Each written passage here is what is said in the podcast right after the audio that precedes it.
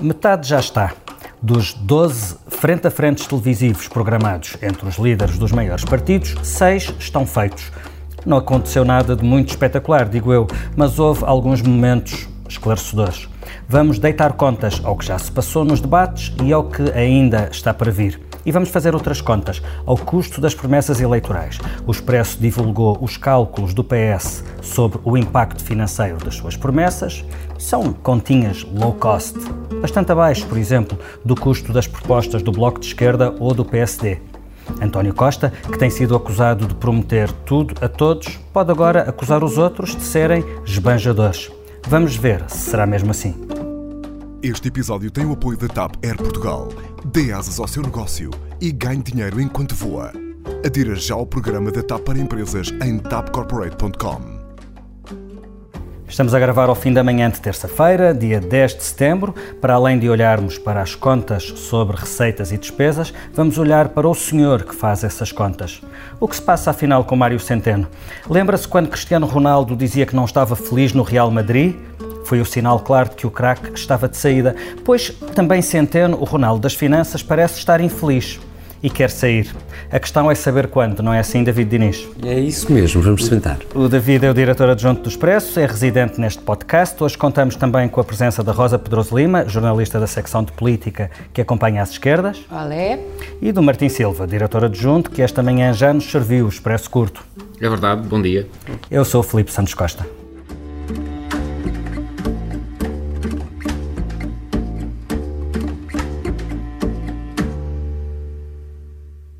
Dizia a minha mãe, a melhor prova do pudim é comê-lo.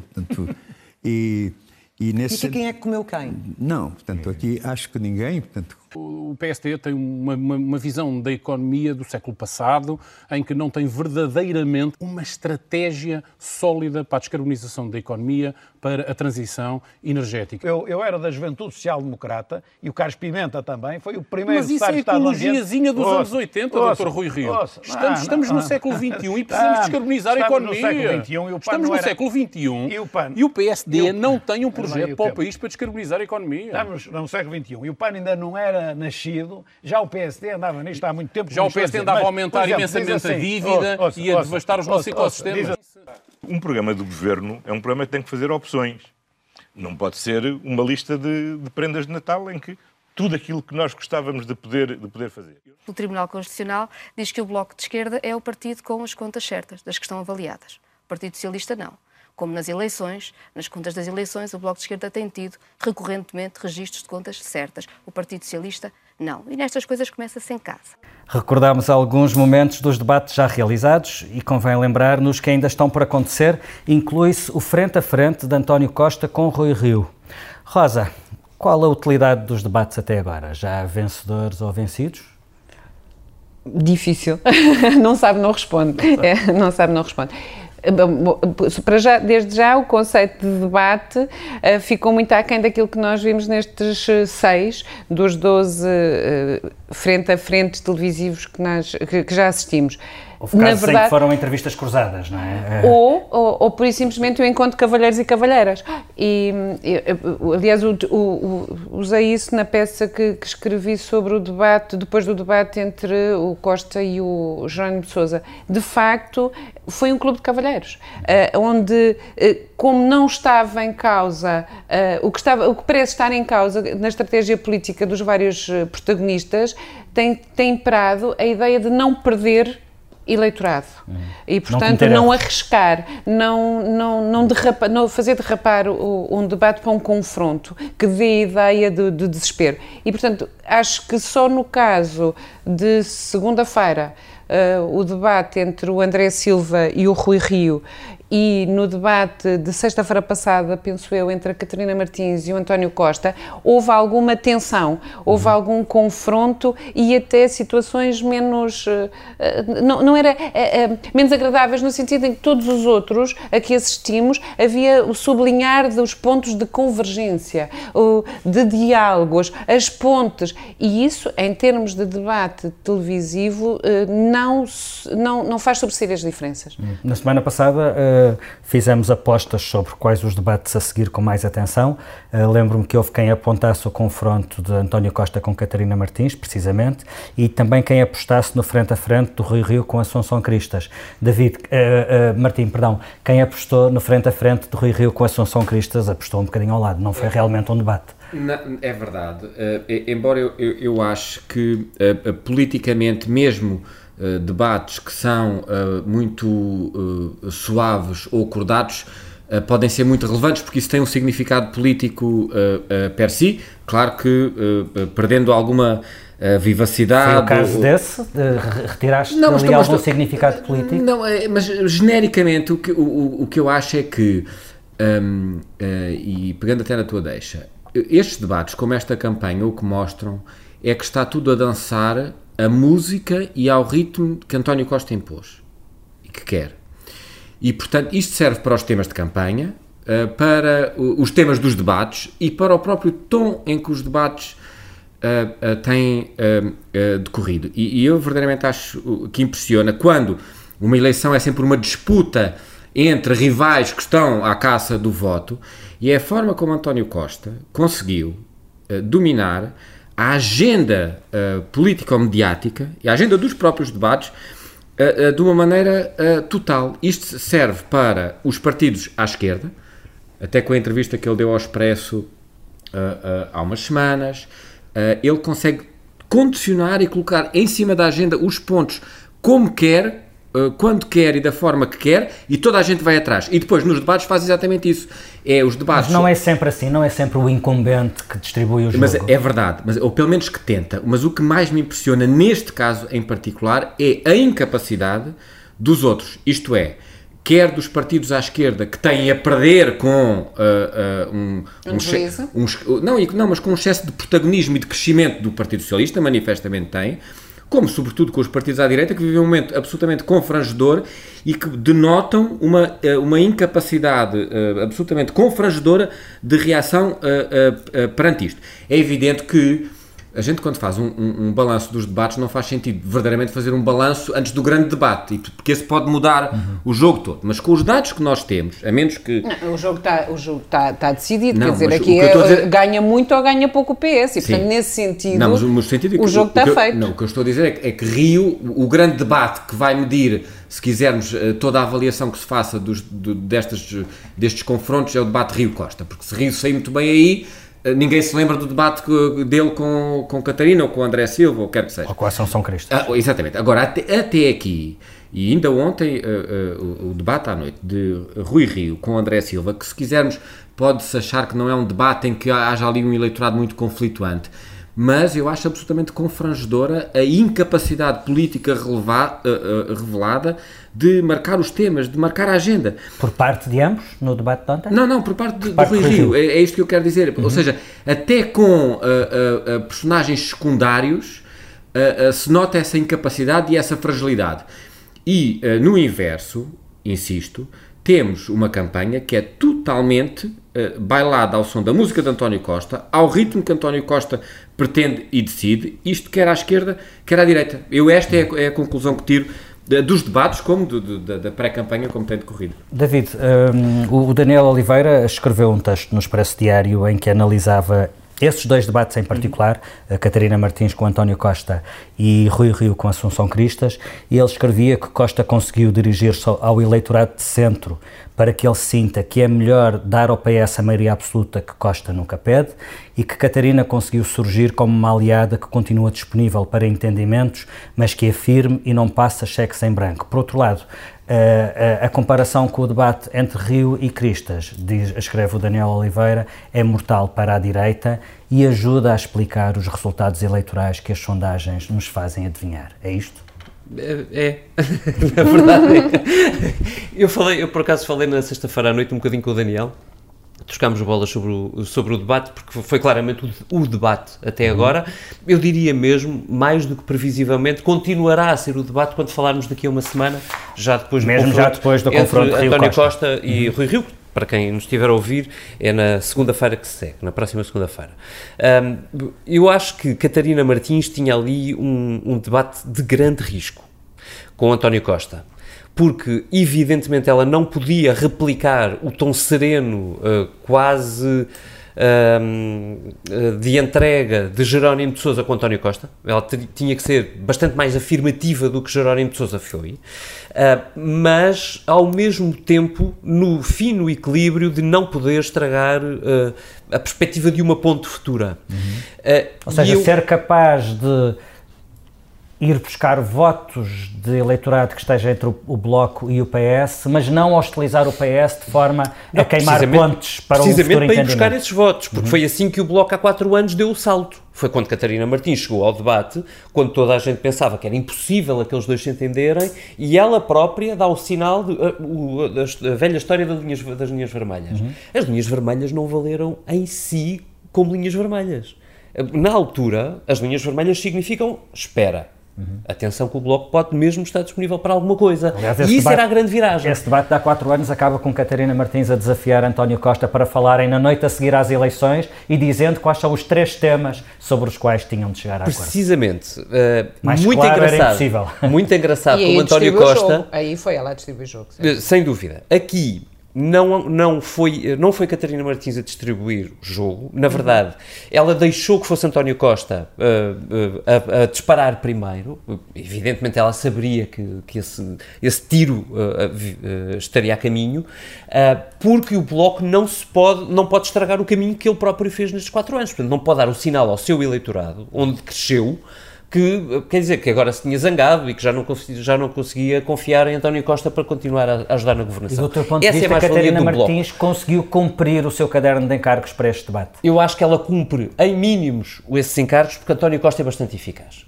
O, o, que é que eu quero dizer com isto? Ele, ele vai para o debate muito preparado para uh, uh, atingir Catarina Martins onde ela está a tentar crescer. Porque o caminho do Bloco nestes quatro anos, muito notoriamente no último ano, nos últimos dois, foi o de apresentar-se não só como alguém que influencia o poder e que está disponível para esse diálogo, mas também como alguém que ganhou responsabilidade.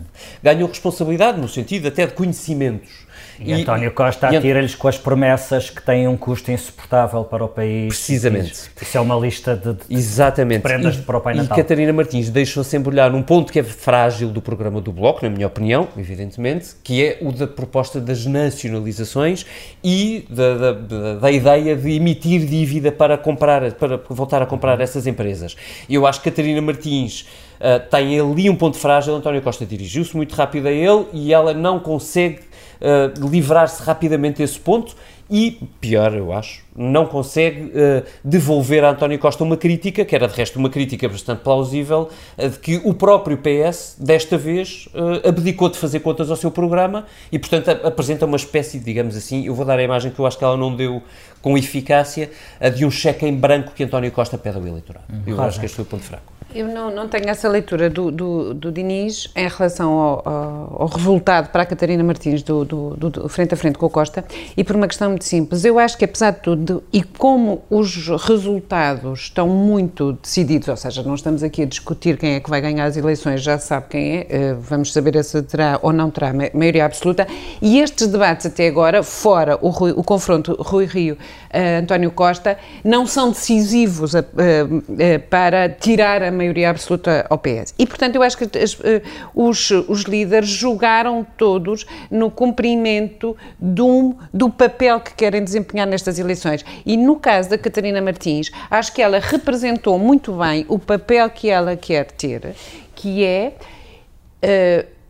a credibilidade política que o Bloco de Esquerda ganhou nesta, nestes quatro anos de legislatura. Mas achas que ela respondeu bem à crítica da, da irresponsabilidade? Eu, eu acho, uh, a tua promessas? pergunta inicial foi quem é que ganhou ou perdeu. Uhum. Eu acho que neste caso não há claramente uma vitória do, do António Costa. Eu acho que estes debates, só queria dizer isto, estamos a falar num debate de nicho nós estamos muito mais atentos a estes pequenos uh, minutos de confronto de, de os temas. Uh, acho que a generalidade do público não está interessada e não está a seguir uh, tão intensamente estes, estes debates pré-eleitorais isto sem, sem, prejuízo de dizer que isto dá margem para a Catarina aparecer como, ao contrário do que acontecia em 2015, uh, não é uma radical de esquerda que, que não percebe uh, nada de nenhuma matéria, ela vai a fundo e vai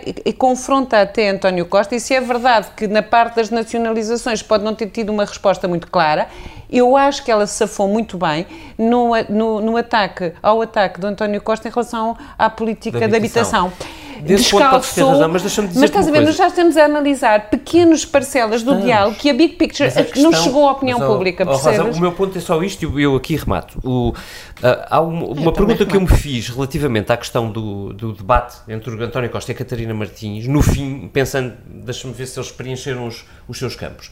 Nós sabemos que o, o, único eleitorado que ali está em causa é um eleitorado não muito, muito grande. Quer dizer, estamos a falar, foram, aliás, pouco mais de 600 mil pessoas a ver o debate, enfim, Sim. é um número razoável, mas não, mas não elevado. Cabe. Mas o essencial ali é o eleitorado potencialmente indeciso entre votar no PS ou no Bloco de Esquerda. Uhum. E a minha dúvida uh, na, na, saída, na entrada e na saída do debate é Uh, até que ponto é que uh, alguém conseguiu convencer mais o outro de que vale a pena. Certo. Porque estamos a falar sempre de eleitores que querem que aqueles dois partidos se entendam. Exato. E que procuram um caminho para algum lado. A minha dúvida naquilo, eu não tenho nenhuma dúvida que este, eleitorado quer política pública de habitação. E, portanto, claro. é evidente que aí a Catarina Martins responde melhor, António Costa, etc. A questão é, na chave do debate, que foi das nacionalizações, que é onde António Costa mete o, o Bloco quer um, um, cabaz, propõe um cabaz de Natal para toda a gente, uh, o, onde leva o número dos 35 mil milhões de euros de dívida que o Bloco propõe que se imita para comprar uh, empresas públicas, se algum eleitor que está entre o PS e o Bloco ainda que quer, o, que quer a nacionalização da Galp, quer dizer, da Galp, porquê da Galp, da, da, da REN? Eu, eu, francamente, eu tenho dúvidas que o próprio Bloco queira. Eu acho que só pôs ali para não ter um recuo face ao programa de há 4 anos. É isto. Martim, para, para rematar Sim, este tema. Desculpe, eu só queria, sobre este tema, acrescentar um ângulo totalmente diferente e por isso estava ainda a pedir para falar, que é o seguinte. O que me parece é que o facto de ser uma eleição aparentemente menos disputada e que, consequentemente, gera menos interesse e que leva, por exemplo, a que até as audiências e a forma como os debates são seguidos e analisados também seja ela, ela própria menos uh, menos alargada e menos, e menos densificada, mas eu ainda assim prefiro uma democracia uh, uh, com maus debates ou debates que se tornam em, em diálogos de cavalheiros do que uma democracia com menos debates. E, portanto, eu espero é que o facto dos debates estarem aparentemente gerar menos interesse e a serem vistos por menos pessoas, uh, uh, não faça com que no futuro existam menos debates, porque apesar de tudo eu acho que Uh, uh, uh, como dizia, maus debates é muito melhor do que debates nenhums. A questão do, da, das audiências é uma questão interessante. Rosa, o, o Jerónimo de Sousa só vai aos frente a frente com António Costa e Rui Rio, porque são os únicos que são em canal aberto e aparentemente para o líder do PCP é mais importante cumprir rituais, por exemplo, a festa do Avante, sempre no fim, primeiro fim de semana de setembro, faça chuva ou faça sol, haja campanha eleitoral ou não, não haja é campanha opção, eleitoral, é do que fazer debates de alcance limitado. Um, sobre a rentrée do PCP, qual era a mensagem principal que Jerónimo de Sousa queria deixar nesta rentrée, já em plena pré-campanha? Foi muito mais claro do que foi, por exemplo, no debate com António Costa. Quer dizer, uh, deixou claro que o objetivo do, do PCP é uh, evitar a maioria absoluta do PS. E isso ele disse claramente na, no discurso da, da, festa do Avante, 45 minutos, que vocês quiserem ver na íntegra estão à vontade, mas um, acho que esta foi a grande mensagem política. Um, pelo meio, eu, eu devo dizer que tenho um, a sensação de que o PCP está a proteger uh, Jerónimo de Sousa. Esta é uma campanha difícil, uh, vem na sequência de, de quatro anos de grande intensidade uh, política e de grande exigência para, para o líder comunista. Ele teve de explicar ao partido uh, semanalmente viagens de norte a sul do país. Diariamente mesmo. exatamente.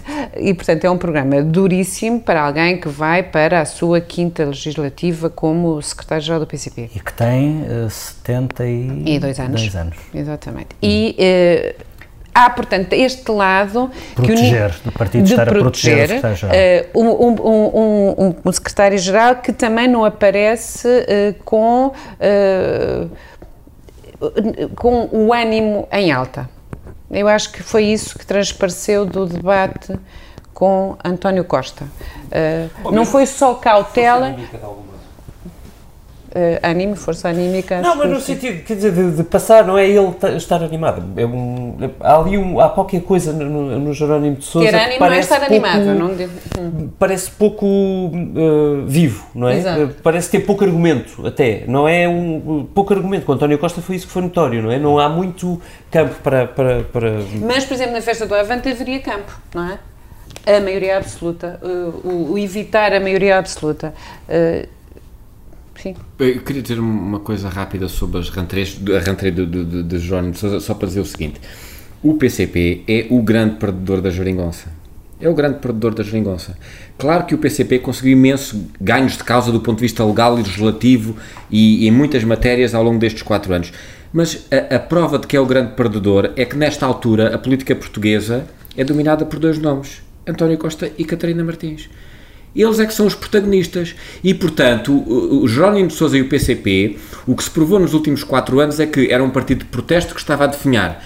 E agora, o que se mostrou é que a proximidade com o poder para o PCP é uma espécie de criptonite. Não corre bem. Muito bem, vamos a outras contas paguei 1.282 euros porque mudei a caldeira da minha casa para uma mais moderna para emitir menos dióxido e monóxido de carbono. Foi hoje. No debate entre Rui Rio e André Silva confirmamos mais uma vez que Rio é um homem de contas certas, lembrava-se ao euro quanto é que gastou numa caldeira nova.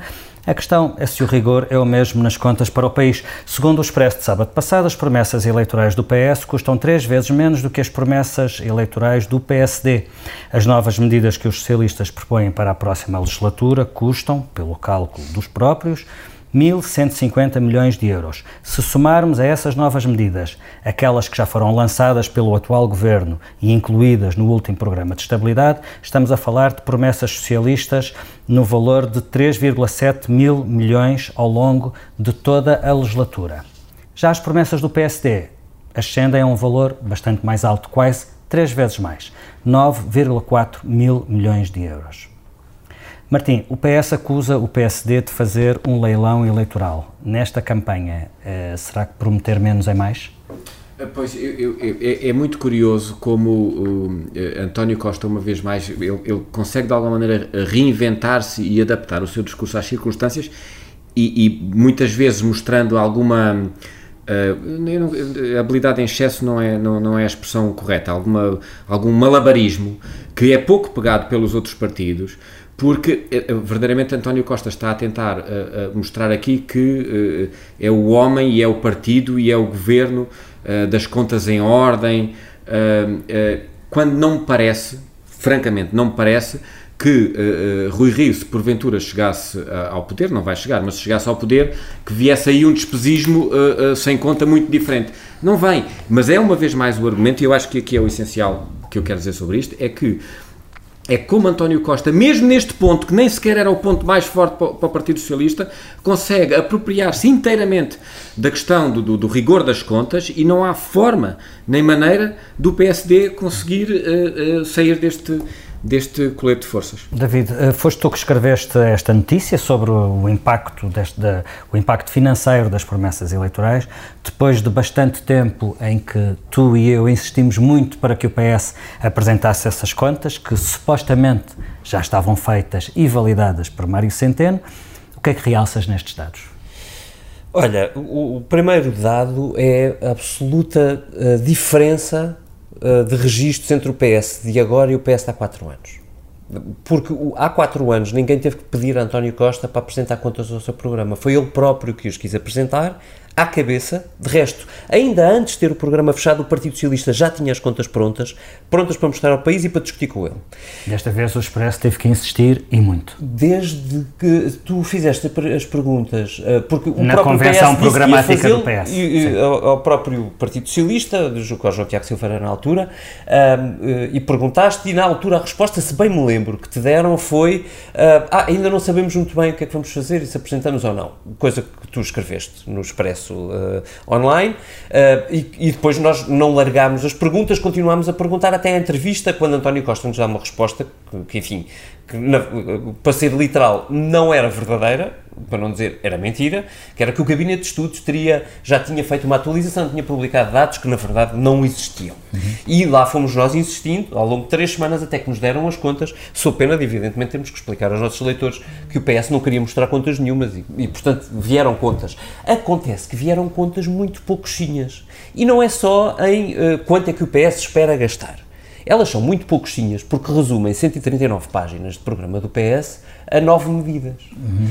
O que significa... Que são aquelas que eles dizem que têm um maior impacto certo. do ponto de vista e eles acrescentam as outras, os ministérios têm que encaixar uh, nos seus próprios orçamentos, uhum. portanto prescindindo de algumas coisas ou fazendo outras poupanças. Ora, vamos, vou repetir. O PS resume 139 páginas do seu programa a nove medidas. Portanto, para todos os efeitos, o que nós ficamos a saber é há nove promessas do Partido Socialista que têm contas, o que contrasta com todas as promessas do Partido Socialista de há quatro anos que tinham contas. Uhum. E, evidentemente, os números são muito mais baixos. Mas daqui também se tem que tirar uma conclusão. É que o resto das promessas do Partido Socialista, uma de duas. Ou não são para fazer, ou são vagas o suficiente para logo se ver o que é que se faz daquilo. Ou o PS há, acha que coisas... eleitoralmente é mais interessante aparecer como o partido não, que menos claro que promete. Acha, claro que acha. Claro, e, e esse, é, esse é evidentemente o ponto do Partido Socialista a mostrar. Nesta fase do campeonato, estas contas estão em baixo. Estão, ou, se quiseres, estão, revistas estão em baixa. Uh, repara que há, uh, ontem escrevemos sobre isso no, no escrevi sobre isso no, no, no, Expresso Diário, porque é importante notar que há outras promessas contidas nessas 139 páginas do PS que são promessas dispendiosas, como uma que de resto fez manchete no, no Expresso quando eles apresentaram o seu programa, que era de promover consultas no SNS ao sábado. Uhum. Isto não se faz sem muito dinheiro, não é um bocadinho, é muito. Portanto, há promessas que caíram. Há promessas que são realmente muito vagas no programa do Partido Socialista e eu acrescento, se quiser ser benéfico para o Partido Socialista ou não, uh, há medidas no programa do PS que implicam ou podem implicar cortes orçamentais. Nós estamos a falar, só para vos dar dois exemplos, de um, o que é que se faz às pensões não contributivas, aos, aos uh, apoios sociais não contributivos, que é uma, uma, matéria que o PS tem pendurado desde há quatro anos, mas que não pôde tocar por causa da esquerda, ou também uh, aos benefícios fiscais que Mário Centeno prometeu rever, mas só apresentou até agora uma lista e, portanto, um dia alguns haverão mas, de cair. Tanto quanto sabemos, os benefícios fiscais, não, quando são revistos, nunca são revistos a favor do contribuinte. Pois não. Portanto, mas não são spin eleitoral de todos os, os, os, todos os partidos, porque de facto os números são assim um pouco vagos. Contam-se algumas medidas, isso é válido também para o programa do Bloco, que, que o resolve... Bloco, se calhar, até é. já está arrependido de ter contabilizado os 32 milhões de euros que custam as renacionalizações. Pois, não, e, e, e, sobretudo contam alguns, mas não, não, também não, não, não fazem contas ao, ao, ao income uh, de, de, algumas alterações fiscais e que se podem traduzir em receita para o Estado, assim como o PS também não o faz. Portanto, eu acho que este, este atirar de números é spin eleitoral uh, puro da parte do, do PS como dos outros partidos. Mas, não Nada daquilo é escrutinável. Não devia ser obrigatório que a UTAU ou o Conselho de Finanças Públicas fizessem contas ao impacto das medidas do, do, dos programas eleitorais? Podia ser uma. Isso, isso existe em alguns países uhum. uh, fora, portanto, não em Portugal, mas existe de facto em alguns países. É uma, é uma coisa bastante saudável, mas obrigava os partidos a terem uma maturidade, uma preparação democrática que, francamente, em Portugal eu não creio que exista. Eu a acho que há a quatro gritaria anos passaria a ser contra o tal ou o Conselho de Finanças Públicas. Aliás, é, por norma, quer dizer, ao é longo é destes quatro anos isso aconteceu. Sim, eu já não sei se está preparada para algumas das propostas eleitorais, como é que se mede o impacto orçamental de, de um SNS para cães ou gatos, como propõe o PAN, o PAN não é? O PAN diz que é um, um milhão de euros. Pois, é. e eu posso dizer três e... Ou, podes, podes dizer 20, ou, ou 5 euros. Bom, antes de acabar, pergunta rápida ao nosso, nosso terceiro tema. Então, e o senhor das contas? David, uh, o que é que se passa com Mário Centeno? Parece que ele está naquela posição de quem sabe que se sair agora sai por cima, sai em grande e se sair mais tarde pode não sair numa situação assim tão, assim tão favorável. É isso, só que ele não está, ele quer sair, mas não tem uma boa desculpa para sair já de cena? Isto é exatamente o que acontece ao Bruno Fernandes, não é? Quem é o Bruno Mas com, Fernandes? com Explica Bruno Rosa Fernandes- quem é o Bruno Fernandes, Pronto. Rosa, o Bruno Fernandes é provavelmente um dos melhores jogadores portugueses da, da atualidade, ou melhor, de certeza um dos melhores portugueses da atualidade, um dos melhores de sempre. Do futebol, portanto. o, o jogador de futebol está no Sporting Clube Portugal. Ora Acontece que andaram dois meses ou três a tentar vendê-lo e não conseguiram. Ah, Mário Centeno está mais ou menos na mesma posição. Acontece que ninguém andou a tentar vendê-lo, ele Andou próprio andou a tentar vender-se, vender-se. sim. Ah, ok, daí a metáfora. Ah, bom, eu vou lá, eu vou. Agora, É ah, evidente que para António Costa é vantajoso manter Mário Centeno na equipa, até porque ele se tornou uma, uma imagem asset, de marca, é? um asset do, do, do, do governo. eleitoral, lá está, contas certas, etc. Nós conseguimos. é, por exemplo, a António Costa é possível apresentar estas contas que, que- que nos eh, entregou, digamos assim, e tornou públicas este fim de semana, porque tem Mário Centeno. E diz Mário Centeno validou estas contas. E diz Mário Centeno, validou estas contas, ou, ele está cá para assegurar que isto não sai de controle. Mas o ponto é, só para não nos desfocarmos, hum, o que é que sabemos sobre a continuidade de Mário Centeno no governo? Sabemos que continua, só não sabemos até quando, é isso? Eu, eu acho que até um bocadinho menos do que isso. Sabemos, que ele sabemos está continua. disponível para continuar.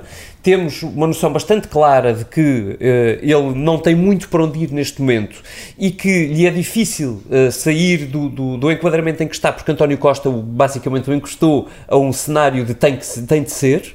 Ahm, eh, temos quase nenhuma certeza de que ele possa ficar até ao final do, do, do mandato seguinte Um, e, e depois tudo o resto são hipóteses que se vão abrir ou não conforme hipóteses que ele tenha de sair, seja para o Banco de Portugal, seja para um cargo executivo no BCE que se abrirá no final de 2020 uh, ou, ou, ou no Banco Mundial que se abrirá de resto bastante O mais mandato brevemente. presidente do Eurogrupo termina quando?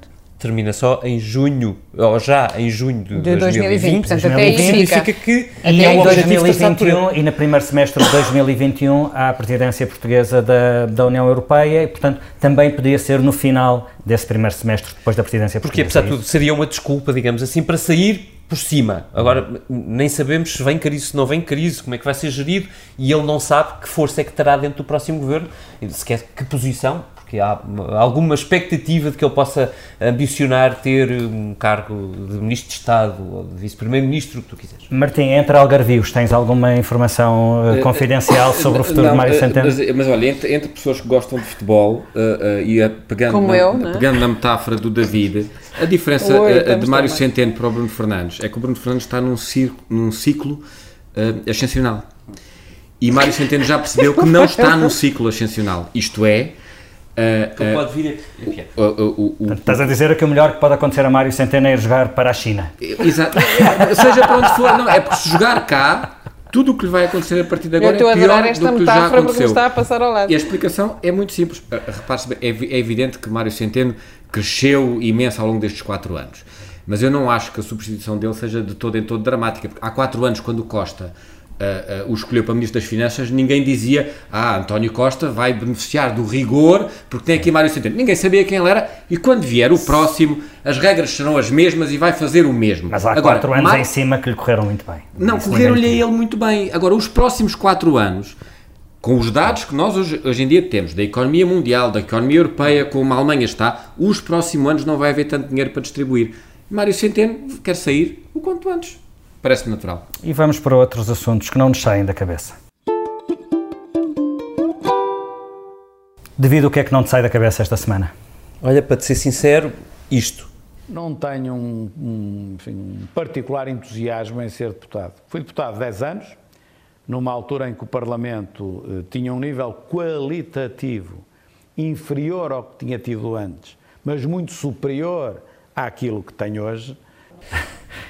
Mas já tem uma Temos aqui uma vocação, é aqui um caso de vocação para, para, para Vocação ser... e enorme vontade, aliás, quase tanta como as minhas filhas têm vontade de voltar à escola já no início da próxima semana, como se percebe pelo resto da resposta. O que é incrível é que ele- este, este homem é candidato a primeiro-ministro e, e se não ganhar, como é mais do que evidente que não ganhará, o que lhe resta é ser deputado e, portanto, também já percebemos o que, E que resta tem- do que resta. Mas tem a vantagem de já levar uma caldeira nova. Sim, 1238 sim euros. talvez o ordenado do primeiro mês de deputado sirva para compensar o Rio desta Para compensar. Olha, eh, a mim não me sai da cabeça o ciclo da vida. É Agora podíamos fazer um momento à Rádio Observador em que vocês diziam como assim o ciclo da vida? Como assim?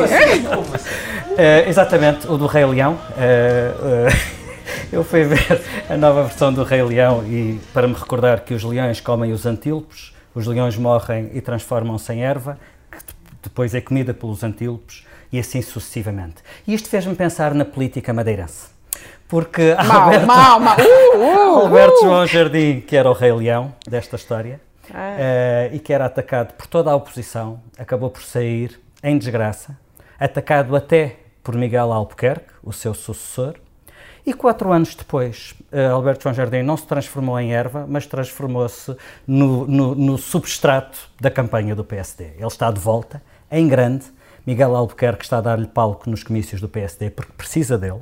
E na rua, Miguel Albuquerque tornou-se uma espécie de, de, de, de, mimetiza o estilo popularucho que era de Alberto João Jardim, e até Paulo Cafofo, o candidato do PS, Uh, deu uma, nos deu uma entrevista, uh, deu uma entrevista ao Expresso, em que diz que Jardim é inigualável e que elogia o seu papel único no desenvolvimento da Madeira. Estamos a falar do PS, que em tempos dizia que Alberto João era o bocaça da Madeira. E, portanto, podemos olhar para isto como o cúmulo do cinismo ou para simplesmente o ciclo da vida. Martim. Ah, se fizesse essa análise com o Tarantino, seria lindo. Martim, o que é que não te sai da cabeça? Bem, o que, o que não me sai da cabeça é que nestes dias loucos do Brexit que temos vivido ao longo dos últimos três anos, ontem foi verdade... ontem, esta segunda-feira, foi verdadeiramente uh, o que se pode chamar um dia louco uh, no Parlamento uh, britânico, no coração da democracia, naquela que é o, o, coração das democracias, que é a Inglaterra, a sucessão absolutamente vertiginosa de acontecimentos, com a, a, o anúncio da saída do Speaker uh, uh, da Câmara Baixa do Parlamento, John uh, Bercow, com os, os liberais-democratas a anunciarem que já são a favor do Remain, com a supressão dos trabalho, do trabalho do Parlamento por uma série de semanas, com a sexta derrota na sexta votação em poucos dias do governo de Boris Johnson. de facto, não há como não falar disto. Rosa, e a ti o que é que não te sai da cabeça? Olha, a mim não me sai da cabeça o facto absolutamente extraordinário de poder ter um colega que pode ser Papa. Oi? E não, Hello. não é nenhum dos presentes, vocês são completamente incompetentes. Graças a Deus. Graças a Deus são incompetentes, mas é óbvio, estou a falar obviamente de José Tolentino Mendonça, nosso colaborador eh, mensal com uma crónica no Expresso extraordinária que, que se chama, tem um título lindíssimo que se chama Que Coisas São as Nuvens, e, de facto, Dom José Tolentino foi chamado uh, para cardeal numa ascensão absolutamente meteórica, vai ser... Subiu um... aos céus. Subiu aos céus, quase. Não, cardinalíssimo. Subiu ao céu cardinalíssimo. Muito bem, muito bem. E, uh, e, de facto, faz parte de, do próximo concílio que será chamado a eleger o, o Papa. É um cardeal eleitor e elegível. Uh, neste momento há três cardeais eleitores portugueses, é a primeira vez que temos tantos cardeais com um papel decisivo, pequeno, é certo, porque o Colégio de, de, o Concílio tem 120 cardeais eleitores, mas só a ideia de poder ter um colega Papa, acho que nos, é nos satisfaz a todos. E terminamos na graça do Senhor, a edição multimédia Finalmente. da Joana Beleza, a ilustração é do Tiago Pereira Santos e a música é a que tem de ser. Graças a Deus. Deus